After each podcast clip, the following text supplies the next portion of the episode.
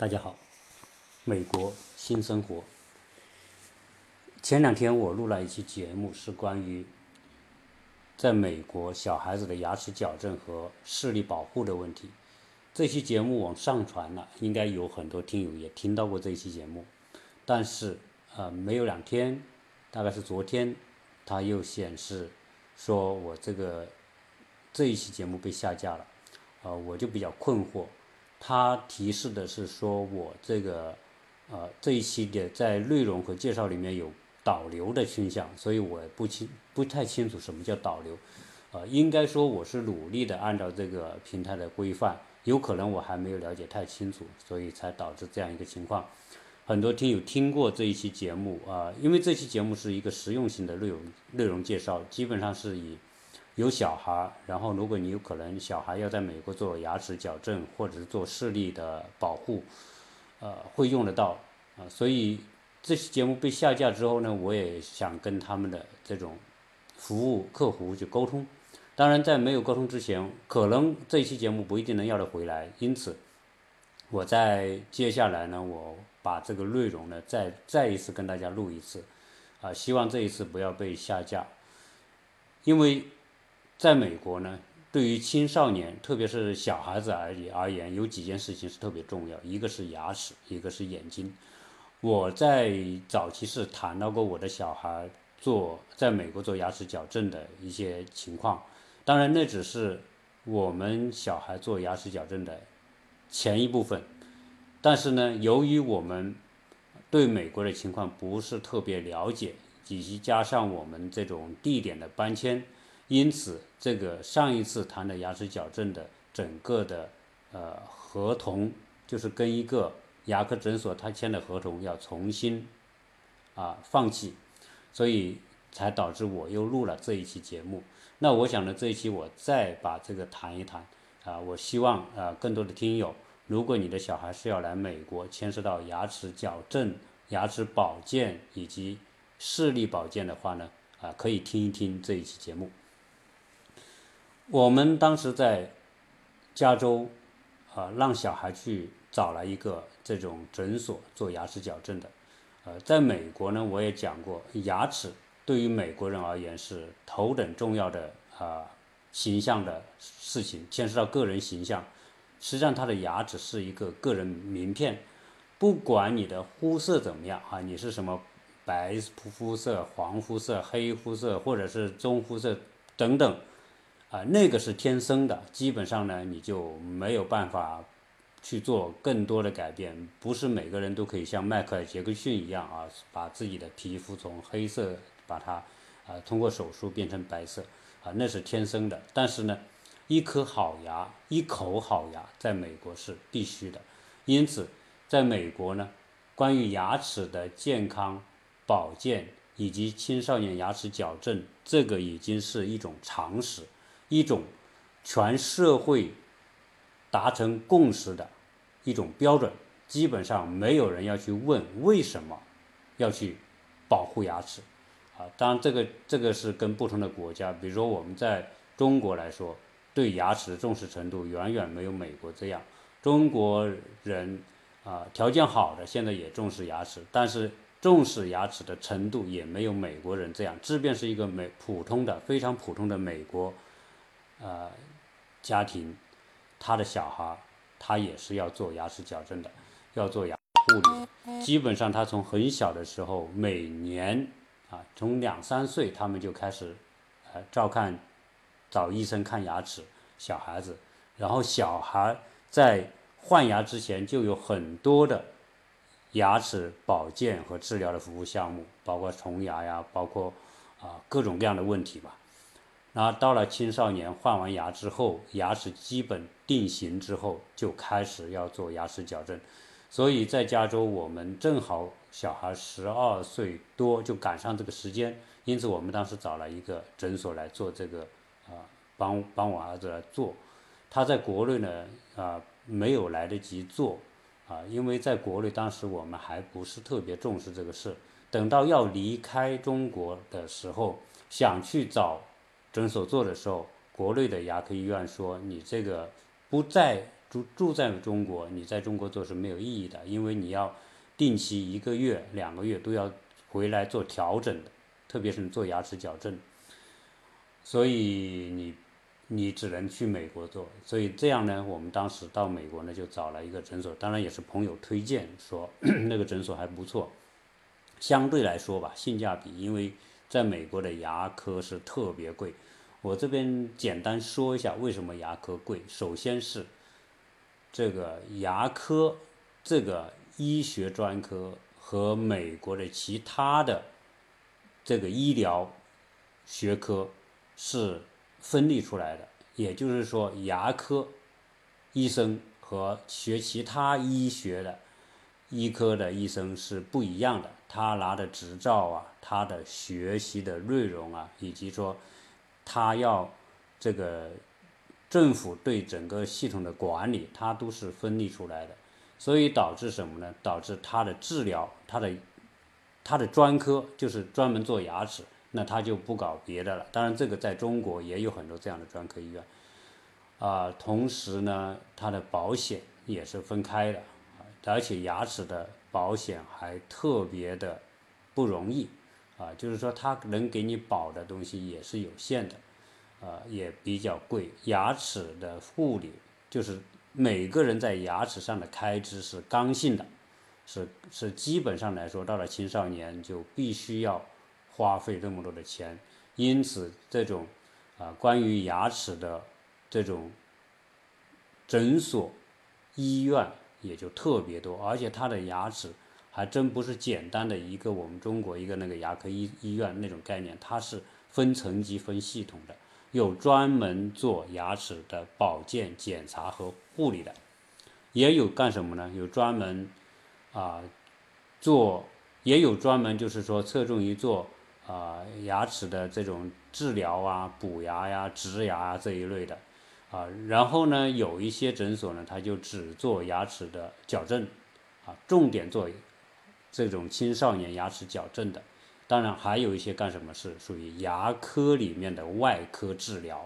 啊，这个牙科里面的外科治疗，它不做矫正，它也不做补牙，不做什么，它就是做牙科里面的高难度的一些手术，啊，这个呢就要求更高，因此你看这种非常复杂的情况，当时我们来是不知道的，所以先就找了这个诊所，诊所说哦，拔牙要多少钱？大概要当时是两千四、两千五美元。啊，就是做矫正啊，矫正的费用是两千四、两千五，但是这个费用是不包什么？不包拔牙的费用。结果呢，我们小孩呢要去拔四颗牙，为什么拔四颗牙呢？因为小孩子每个人的这种骨骼发育的程度不同，特别是整个这个头颅啊，牙槽骨它的空间大小决定了这个孩子的牙齿是否整齐，因为人都有那么多对的牙齿，要放在这个牙槽骨上面。如果你牙槽骨发育不完整，所留出的空间就不够。如果不够的话，牙齿就会挤，就会不整齐了，就会就是东倒西歪的。为什么呃很多人的牙齿不整齐？就是因为当初牙槽骨没有发育完整的情况之下，牙齿互相挤压，导致这种牙齿变形。那现在你要一颗非常完整的牙齿，但是如果你的牙槽骨本身空间也不够的话，就意味着什么呢？就意味着你必须拔掉一些牙齿，啊，那后来我专专门上网去查这个到底做牙齿矫正拔牙是不是必须的？结果网上的信息让我大吃一惊，基本上百分之五十以上的人在做牙齿矫正之前都是拔过牙的，而且很多的人都要拔两对牙齿上下。两对牙齿，一共有四颗牙齿。结果我孩子就属于这种情况，那他去拔四颗牙齿，是另外付费的啊。这个拔牙是很贵的，呃，当然有的不一样，有的拔一颗牙几百块，有的拔一个，我们当时还好，大概是八十多吧，八十多美元拔一颗。但是呢，他又只拔三颗，有一颗说他不能拔，为什么不能拔呢？因为那一颗牙齿是智齿，还没有长出来。但是呢，它又和它下颚骨的这种面部神经靠得很近，啊，所以他们没有这种能力保证这个拔牙是安全的，因此他就推荐到另外一个牙科的外科医生那里去。这个外科医生就专门做这种高难度的啊高危险度的这种治疗啊，包括拔牙。呃，如果你不找他们去做，他们就不往下做了，因为他不敢承担这种风险。如果一旦伤及到面部神经啊，有可能导致啊整个的这个面部的肌肉瘫痪，这这一类的非常复杂的问题，所以我们就不敢怠慢，结果就到那一个啊牙科外科诊所去拔了一颗牙，那一颗牙全身麻醉，小孩基本上在睡睡眠状态完成，一颗牙要花掉八九百美元，所以这个矫正不包括所有这一切的这种前期的这种动作。好，那后来我们这一切都搞完了，当然也花了很多钱，就戴上牙套啊去做矫正。当然，美国这这边小孩大部分是戴那种金属牙套，一根一根金属线拉着那些矫正的那些铁片哈，这当然都是不锈钢的了，来做这种这种相对来说是费用最低的。当然还有其他的，比如说隐形的啊，就是那种矫正器装在里面，外面看不到，这种也有。啊，也有那种透明的，但对于青少年大部分来说，大家都戴这种能够看得到的金属矫正的这种啊矫正器。而在美国呢，基本上是这样，因为社会达成这样一种共识，青少年必须做牙齿矫正。当然没有像人说的那么恐怖，说啊父母不给孩子做牙齿矫正啊是违法的。我我觉得也。不至于到那个程度吧，应该是把这个说说的这么严重，啊，但是大部分家长都不会忽略这个事情，因为什么呢？因为给小孩留一个健康的这种牙齿是父母的必须完成的责任。所以今天你在美国啊，你要不管你看电影看电视，你会看到这些人的牙齿，不管他的是老还是什么年轻什么长相怎么样，你看他他们的牙齿。基本上来说都是很整齐的，这个是在全世界来说，美国人是是最为重视的啊。包括你看这种政治人物啊，包括川普啊，七十多岁看啊牙齿啊各方面都是保护的非常好的。这个不不光是说他是总统，这些普通美国家庭美国人就是这个样子啊。这个这就是社会共识所带来的这种差异啊。这个作为我中国人到这边，当然也是。入乡随俗哈，也不希望自己孩子的牙齿是那么乱七八糟，然后给人看着留下不好的印象。这个在未来他的就业、他的人生、他的交友等等一系列的人问题，人家都会啊把这个作为一个重要的一个呃一个考量指标。所以没有父母会因为要省钱而忽略这个事情。这是我们当时在加州做的。但是呢，所有在这种诊所做这个都会有一个问题，他要签个合同啊。这个合同就是说，你一般是两年来完成这个矫正。呃，当时我们那个呢是朋友推荐的，是属于性价比比较好的，他一个月收一百块、一百刀的这种费用，你每个月去看一次，然后收这个钱。但是如果你没有完成这个治疗，中途要退出这个治疗，那就会出现下一个问题，就是。违约问题，当时我们就说，因为我们要搬家，搬到另外一个州去，所以我们想终止这个合同。这个我跟当时这个那个诊所谈了很多次，一开始他们都是不同意的，就是说，呃，合同上当时是这样约定，你你治疗二十两年，但是呢，你只治疗八个月，那意味着你还有一年多没有完成。当时我们好像是还需要十八个月。才完成治疗，但是呢，十八个月意味着我们还要付一千八百美元。但是你中途自己退出不治疗了，他就要求你补交这未交部分的一半，也就要交九百美元。啊，虽然你不治了，你也得付这个钱。啊，后来我们就找他他们谈这个情况，啊，找了很多次，开始这个都不乐意。后来经过我反复的沟通，最后。他们诊所还是答应，当然他的那个呃，请示老板之后还是答应给我一些减免，最后呢就付了五百美元来结束那一份合同，啊，当然这个是要有点耐心了，你要没耐心的话，他可能就会要一定要你交够那么多钱。但那你说我不交行不行是吧？我反正我我就不在你这看了啊。在美国呢，作为一个信用社会，基本上来说，如果是美国本地人，他们是本地的公民或者绿卡，他有社会安全号，他不这么做肯定是会留下不良记录的，被人追债或者这一类的，都肯定是大家不乐意。那就算外国人也也会有麻烦的，因为如果他启动。追债公司或者启动法院起诉，这些都会留下你的记录。那最后呢，啊，都是可查的。实际上，所以作为我们来说，也不希望因为这些事情呢留下一些没有必要的麻烦。毕竟小孩未来还要在这边读书啊，甚至有可能在这边工作等等这一系列的问题。所以我们还是把那份合同，呃，通过沟通而结束。结束之后，我们来到这边，那就意味着有下一个问题，我们必须。重新在这边找一个诊所，啊，因为你，你不可能说你跨州这么远，你一个月再坐一趟飞机回去，啊，这也不现实。所以后来我们决定结束那份合同，然后在这边重新找。但是，啊，美国的不同的州在牙科的治疗收费啊标准，以及他拿到执照的标准都有很大的差别。这就是美国作为一个联邦国家，每个州有他自己的。啊，法律，那不同的法律是有规定，所以导致很多的人在美国要拿职业拿执照，比如说你职业律师、职业医生等等，你在这州拿的执照，你在另外州不一定认啊，因为每个州的标准不同。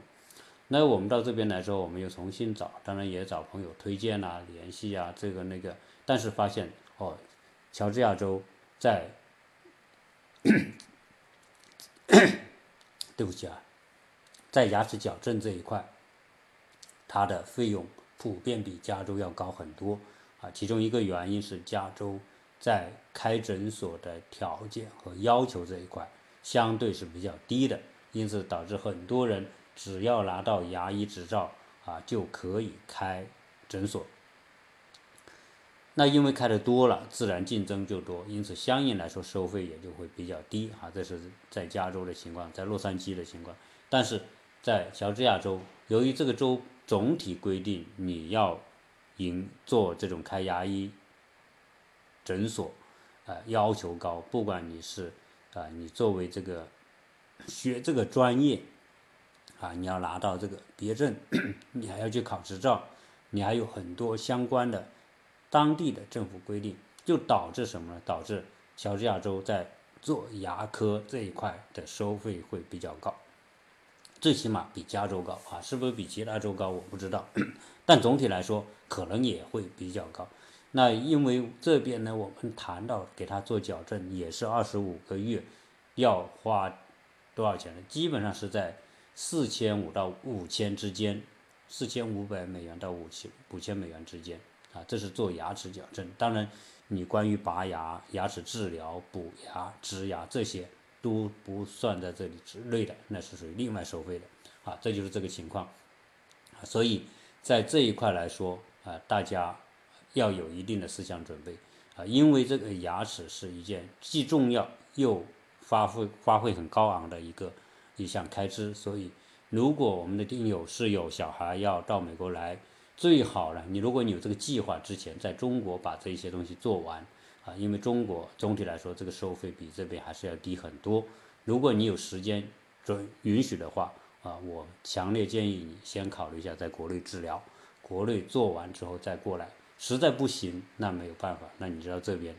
来面对这边的不一样的情况。后来我们在这边找了一个诊所，啊，当然这个诊所是很规范，很很专业，很规范。基本上呢，诊所人都很多，这个是很很。很普遍的现象。我在加州那个诊那个牙科做矫正的那个办公室，也是一天到晚都是人排队的。这边啊也是要排队，而且要预约，而且预约不是说你今天预约明天就有，基本上预约都是一两个星期以后，甚至一个月以后的。他就是排的这么满啊，这就是说，因为它是属于刚需刚需啊，在这种刚需面前啊，基本上来说，加上这边开一个诊所还不那么容易，因此。我觉得有一点卖方市场而不是买方市场的感觉啊，就是在做牙科治疗和和牙齿矫正这一块。你你看它的价格，它又一直一直就是啊高居不下，好像他们说三三年前基本上还是两三千可以做矫正，但现在都是四五千啊，这就是这这样一个一种情况。虽然这边的诊所也特别多，好，那我们就联系好之后，当然就把原来的牙套给拆了啊，来给他重新装牙套。但是呢，由于这个小孩有牙齿上有洞啊，这就是这也是我们国内平时对牙齿护理不够啊，不是每半年这边中小学生是每半年一定要检查牙齿，去诊所检查，甚至这个检查完的报告要交给。学校，啊，私立学校好像是一定要的，但公立学校呃好像没有强制的要求，但是家长基本上都会去做这个事。那我们后来就找一找诊所跟他补牙，补完牙之后啊，最近才把这个牙齿又重新装上牙套，啊，进行所谓二十四个月的这样一个治疗矫正，啊，这就是。大概的情况哈，因为这个整个过程一说也要花不少时间，啊，那我想呢，这个这个琐碎的关于牙齿整形这块呢，我也大家多了解，问问朋友，网上查一查都能查到。但是有一个事情，我特别想在这里跟大家介绍，是当初我们自己不知道啊，而没有做，但是我又认为是必须做的一个事情，就是来到美国之后，啊，很多人是没有牙齿保险的。即便有人买医疗保险，医疗保险也不保牙齿。那有些人呢，在这边呢，由于他单位很好，那单位跟他买的保险就覆盖的小孩的牙齿保险，那个就很好啊。如果他们有那那一份小孩的牙齿保险，那小孩不管是洗牙，不管是补牙治疗，还是做牙齿矫正，那个保险都能够负担相当大一部分的比例啊，这个是很有用。那作为我们。如果啊是留学生啊，或者来这边读书的这些人没有美国身份怎么办呢？可不可以买这个牙齿保险呢？啊，答案是可以买，但是必须是买商业的，你自己支付的保险。这种保险公司很多。我们当初是这样去那个诊所的时候，我就让这个诊所给我们推荐，说你觉得什么保险公司你们接受而且比较好的，他们给我列了一个长长的单子。啊，如果有朋友需要的话。我也可以到时候可以分享给大家。那那这个单子呢？啊，我就找了其中一个公司跟他沟通啊。后来呃发现这些公司呢是这样，他你买保险分很多的计划，基本上呢有个人计划和家庭计划。那个人计划呢就是保你一个人的牙齿，啊和家庭计划就是全家成员的。但是呢这个总体来看，个人计划肯定。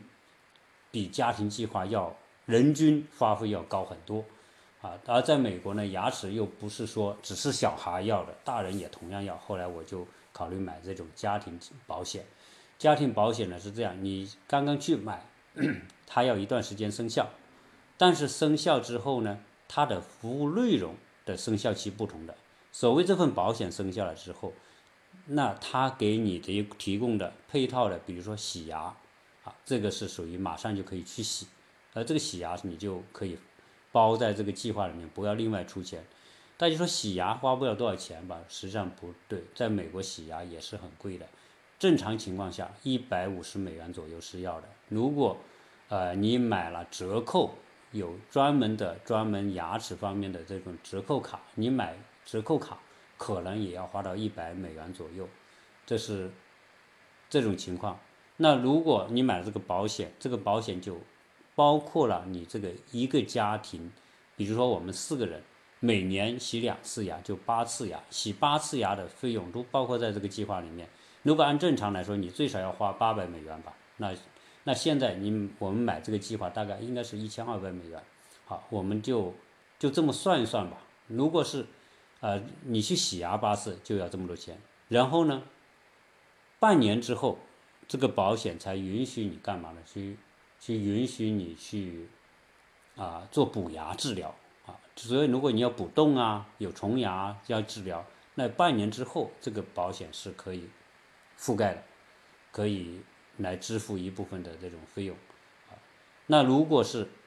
你要做牙齿矫正怎么办呢？做牙齿矫正则必须在一年之后，也意就意味着你如果你的牙齿矫正要用到这份保险的话，你必须买，你必须多买一年，啊，就是说你今年买了，到明年这个时候你还买了这份保险，那么第二年你做牙齿矫正就可以用那个保险计划来覆盖，当然这个覆盖也不是全覆盖，它是有一个最高额度，啊，比如说。啊，有一千五百美元，两千五百美元，你买做牙齿矫正可以覆盖一千五百美元的。那如果你这个治疗是四千美元，那你就自己要付两千五百美元，啊，大概是这个情况。但总之来说，每个家庭可以根据自己的呃情况、家庭成员的情况来选择。当然，你买的越高，你支付的保费高啊，给你的保额相对来说高。但总体来说呢，啊。有一份这个计，如果是有小孩的话，我觉得有一份这个计划还是还是会好一些，啊，最起码你每年的正常的检查，我们的牙齿是一定是有问题的，就是华人的牙齿，特别我们大陆来的同胞的牙齿有问题的概率是相当的高，只是平时我们不觉得，啊，只要你去一检查，他一定会告诉你有牙龈炎啊、牙周炎呐。啊，各种各样的情况，或者牙龈萎缩啊，啊，因为我们对牙齿的清洁是不那么彻底的，啊，首先我们洗牙就没有做到一年最少两次去医这个诊所洗牙，同时呢，包括你平时这个对牙齿的相应的护理的一些要求，我们可能也做的没有那么好，啊，包括这个牙齿日常的清洁各方面也不一定做得很好。那这样一来呢，就是日积月日日积月累，这个牙齿有各种各样的问题，就变得很正常，啊，所以啊，如果是在美国这边，小孩来这边读书，你有那么几年的时间或者更长时间的话，啊，好好规划一下，就不要像我们这样，我们当初如果第一年来我就买了保险，那么第二年小孩去做牙齿矫正的话，最少保险还是可以覆盖一部分嘛。啊，这个覆盖一部分也一千多美元，你当时付也是付一千多美元，啊，总体来说我觉得还是还是合算的，在美国在这么高，你要是我有个朋友，他他说他有一次拔一颗牙，他没有牙科保险，啊，他还有身份在这边有身份，他拔一颗牙，结果后来医院收了他三千美元，三千刀拔一颗牙，啊，这个是非常昂贵，如果你买了这份保险，相应来说就要啊就会低很多。这个是这个情况，当然关于牙科保险的细节呢，我也不讲，因为如果你真的有这个需要的话，大家都可以在网上去查，或者是请这边的朋友推荐啊，这种买哪个保险公司的保险来照顾孩子的牙齿。啊。实际上，我们年龄大的人更要照顾牙齿，因为不照顾，随着年龄增加，可能到了六十七十岁牙齿不行啊，牙齿不行，这个人生美味啊。啊，没有牙齿或者你戴一一口假牙去吃东西，啊，是是没，就是这种感觉啊，这种是完全不一样的。所以尽可能的让自己的这种啊牙齿能够保持健康和长久啊，这个本身也是人生幸福的一个非常重要的一个指标哈。作为我们今天的这种特别来到美国的华人，我觉得要树立这么一种观念。好，这个呢就简单跟大家啊。聊了一下关于这个这边做牙齿矫正的这种相关的情况，啊，那另外一个呢，跟小孩子是有关系的，这个主要是牙这个眼睛的问题，啊，我们现在国内的孩子的眼睛的近视程度，啊，这种近视比例都是惊人的，啊，我相信这个东西都不都不用去举具体的例子，只要你今天到任何一个比较好的学校。到窗户往里一看，这个教室坐在里面的孩子，我相信百分之八九十都是戴眼镜的，啊，就算不戴眼镜，可能也戴着隐形眼镜，啊，总之来说，我们的近视度是非常之高啊。这个原因真的不用讲，我们现在的生存环境、生活环境，我们小孩子日常接触的电子产品，啊，电视以及等等这一切的情况，这个眼睛伤害，那一定是。啊，可想而知的，再加上那么严重、那么沉重的这种考学负担，啊，这种竞争压力、读书的压力等等，这一切对眼睛的这种使用也是过度使用，所以我们基本上来说，我看这个孩子的近视这么高，已经是一种嗯没有办法扭转的一种趋势。那我们的我自己的孩子也是一样，我发现他从从五年级开始就近视了，后来六年级呢也就去配眼镜。呃，国内虽然我们也去配了眼镜，戴了眼镜，但是对于这种正在发育当中的孩子，这种近视是你是不可控的，就是你刚刚开始一百五十度，结果半年之后就两百度，啊，再过个一年可能就三百五十度、四百度了。我的小孩最初是两百五十度，后来。一年多之后就检查就四百度了，啊，这个这个近视的速度是惊人的。那对于小孩来说又不能，因为他没有定型，你还不能做激光矫正，那你只能是控制他的这种度数啊。这个我今天要谈的就是如何控制孩子的眼睛的视力啊，这种近视程度不要被快速的加深。那我的孩子现在啊四百度，那我们就很紧张了。不，如果再不注意，可能就六百度。八百度、一千度，那怎么办？那个你再怎么超薄眼镜，你也是厚厚的一一片戴在脸上啊，然后最后把这个鼻梁压出好大一个坑啊，这个所有家长都不乐意。所以我们也在国内就有人推荐说，哎，你可以用一个叫叫角膜镜矫正仪吧，叫叫叫 OK 镜啊，叫叫角膜塑形镜啊，这个这是一个专业的词汇哈，大概就是我就是叫 OK 镜了。那这个 OK 镜呢，我们在国内呢当时就没去弄，啊，因为说啊那时候好像他觉得他近视还不是很深，戴个眼镜好像也不影响，所以也就没怎么去弄。但是到了这边之后，近视实在觉得不行，不弄是不行了。因此呢，我们在加州还问了，当然在加州还贵，啊，基本上是一千多美元配。这个我先说一下大概的原理哈，因为这是个专业话题，就是说。这个 OK 镜是做做什么？做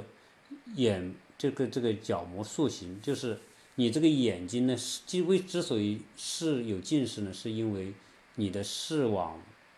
膜啊，就是你的视觉的焦点你对不上啊。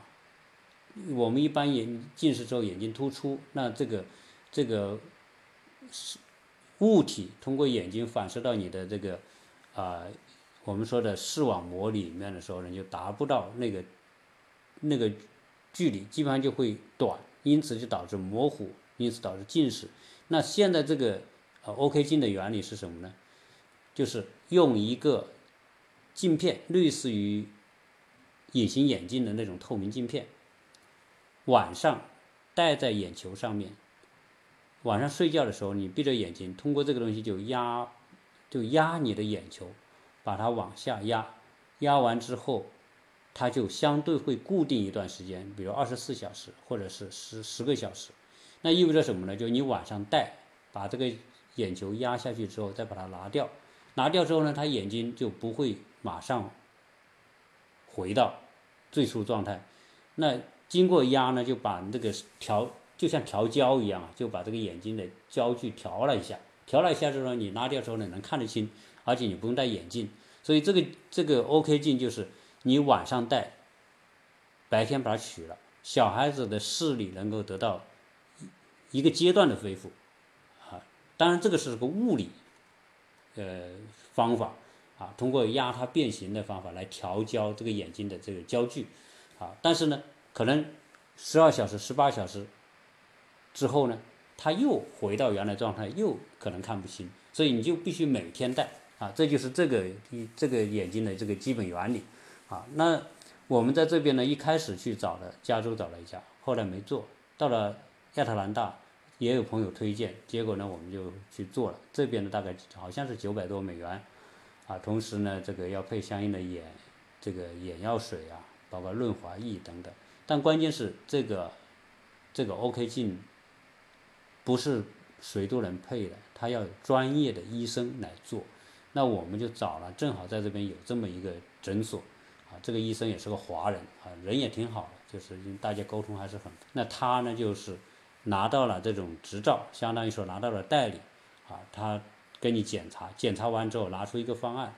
然后呢，你付这个费用给他，一次性付这个费用，大概九百多美元，付完之后，他就到专业工厂给你把这一对这个 OK 镜配回来，一般都要两到三个星期。配回来之后，然后你再去诊所，他教你怎么戴，教你怎么消毒，教你怎么使用润滑液，让小孩在晚上睡觉的时候还不会不舒服啊，大概是这么一情况。那基本上是我太太带小孩去弄。那我看我小孩刚回来那几天呢，还不太习惯，是我太太帮他弄。结果三四天之后，哎，我小孩就自己知道戴，现在就每天他自己很熟练的戴呀、取呀、洗呀这些，都很。在他这个眼睛是两片，一片红色，一片蓝色啊，这分左右眼啊，左眼红色，右眼蓝色。这样的话呢，你就固定，因为因为你他两个眼睛的这种情况、视力啊情况都有不一样，所以他两个镜片还是有差异的。大概呢，我们拿回来之后，他就戴，戴完之后呢，几天之后，基本上白天起来把眼睛取掉。他就能看到，基本上在一点零吧，就恢复到一点零，就是属于正常视力。所以现在呢，他就基本上就不戴眼镜上学了啊。这个呢，对他来说，对小孩子，他每天要活蹦乱跳的，要各种各样的活动啊、体育啊、运动啊啊等等这一切，他取掉眼睛还是一个对他来说特别呃方便的一个事情，特别有利。同时，这个眼镜呢，他通过这种物理方法。抑制这种眼睛继续变形，所谓近视加深，就是眼睛持续变形，而，导致度数越来越深。那通过这种物理方法呢，就它就阻止它快速变形，就基本上它压回去弹回来一点，压回去弹回来一点。那可能只要它持续带下去，只要能够带到二十岁，啊，人发育完，眼睛变形就会减弱。所以基本上二十岁之后，人的度数啊，近视度数就不会像小孩子这样快速加深，啊，就基本上是可以稳定在一个度数。也可能说啊，到二二十岁，他现在四百度，到二十岁他还是四百度或者四百多一点，啊，这个都是可以接受的。最起码不要去戴一千多度的眼镜了。这就是说，呃，但这个这个话题也不是什么新鲜话题，国内应该说也很多的人做，只是说有可能你在国内没来得及做，你要到这边来做的情况之下。那么你可能就要通过一些一些程序吧，就是说你要找对这种诊所啊，然后呢啊，你可能还不想特别贵啊，这样那样的情况，那可能是需要呃自己花点精力去找，或者请朋友以前已经有有小朋友带过的哈。基本上我为什么我说我们在这边还不错呢？因为这边的这种我们的这种朋友圈也好，朋友群里也好。啊，基本上这方面都会有很多的邻居啊，或者是呃小孩的家长群啊等，大家互相帮忙、互相介绍这些情况啊，所以导致呢，这个我们在这边还没有遇到什么太大的障碍，呃，所以今天呢，就是聊了一下关于这个小孩的这种牙齿矫正和这种近视的这种维护这么两个两个话题。当然，我我觉得我这个谈的。啊，不如我那一期被下架的谈的那么好。我那一期谈的时间长，大概有四十多分钟，将近五十分钟，讲的比较详细。啊，这个呢，今天我跟大家聊的呢，相对来说比较概括一些。啊，但是大体上呢，我想把整个的情况跟大家讲。啊，如果正好小孩有这种需要的话呢，啊，可以做一个参考。啊，以便呢你在美国，特别是这这个是属于一个长期的。啊，影响孩子一生的，同时有一个又是一个花花费很高的这么一个一个需求，啊，希望能够帮到大家。